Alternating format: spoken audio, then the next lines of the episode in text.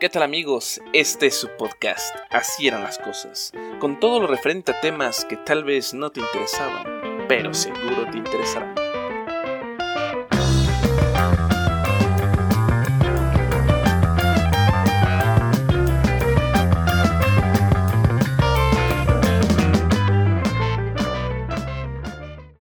Niños. Esa siempre ha sido una de mis frases favoritas de mi madre.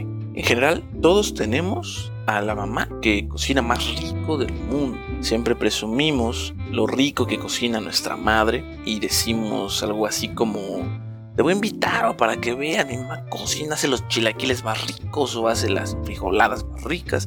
Siempre es así. En mi caso, puedo decir que mi madre todo lo hace bien. A pesar de que yo de niño era más melindroso, no podía negar que mi madre hacía comidas estupendas y siempre se esforzaba. Probablemente nuestras madres realmente ni cocinen tan bien, pero hay algo a lo que le llamamos el sazón de mamá o el simple hecho porque lo hacen con amor que hace que no sepa tan rico. Pero hablando de comida y sobre madres, voy a contarles sobre algo que hacía una de mis abuelas. Casualmente, en una familia muy grande donde nació mi padre, eran muchos hermanos y por lo regular tenía que hacerse mucha comida.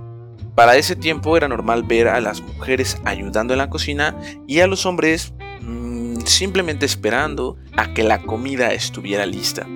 Pero muchas veces eh, a todos los hombres nos pasa, me pasa mucho a mí, cuando alguien me está haciendo de comer, ya no solo mi madre, sino cualquier persona que me invita a comer y hace de comer para mí, me empieza a dar como cierta desesperación en esperar la comida. Yo me he convertido en un tipo que pues trata de ayudar lo más que pueda, aunque sea darle vuelta al agua con tan, tan, sí se llama así, no tan. ¿Se acuerdan del, cómo se llamaba el otro? El de una jarrota que siempre ofrecía la misma agua del, del mismo color, el rojo.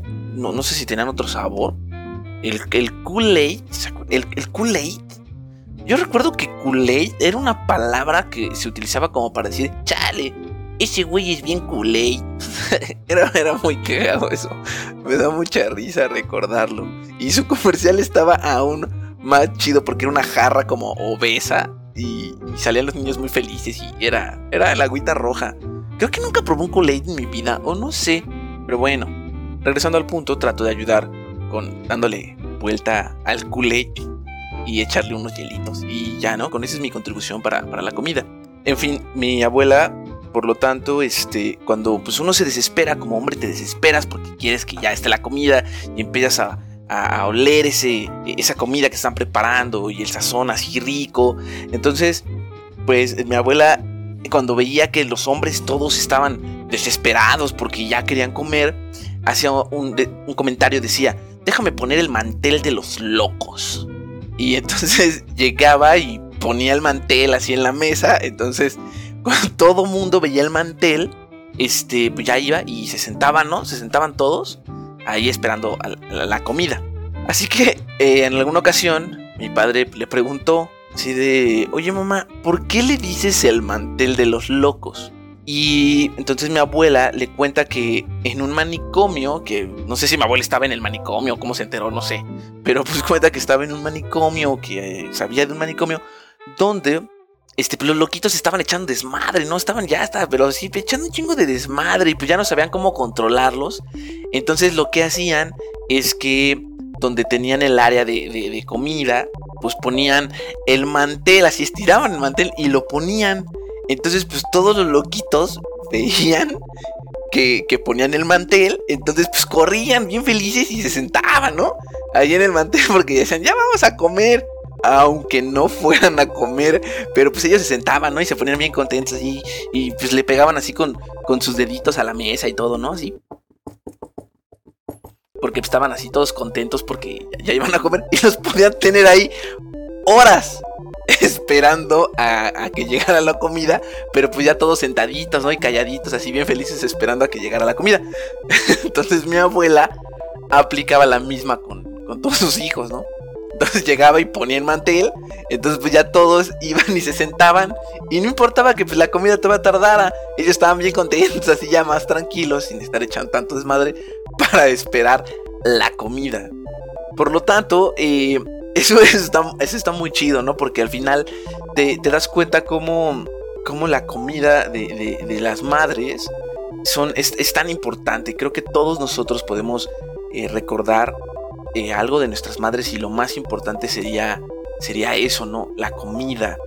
Creo que no sé, no, sé por qué es tan, tan importante. Y luego, creo que más en México, que nuestra comida es tan rica, tan, tan todo, tiene todo la, comida que se, que se, hace aquí en México.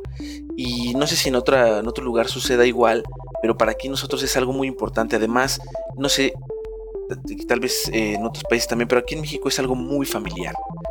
Eh, la hora de la comida en la que nosotros eh, podemos platicar y podemos, por lo menos no sé, ¿no? En mi familia, es la hora en la que convivimos, platicamos, la sobremesa es tan importante. En mi familia nunca se acostumbró mucho eso de, después de comer tomar un café, pero pues, esas familias en las que después de comer ya están calentando el agua para tomar un café y reposar la comida, eso es, muy importante. Así que Amigos, recuerden, probablemente en sus casas eh, no se han dado cuenta, pero probablemente les aplican también la del mantel de los locos. Así que pues pónganse abusados cuando les pongan el mantel y la comida tarde horas, porque probablemente están aplicando la misma técnica que mi abuela. Y bien, eso es todo por hoy amigos. Nos vemos en la próxima. Escuchaste el podcast. Así eran las cosas. Si te gustó, qué bueno. Si no, ya conoces la salida.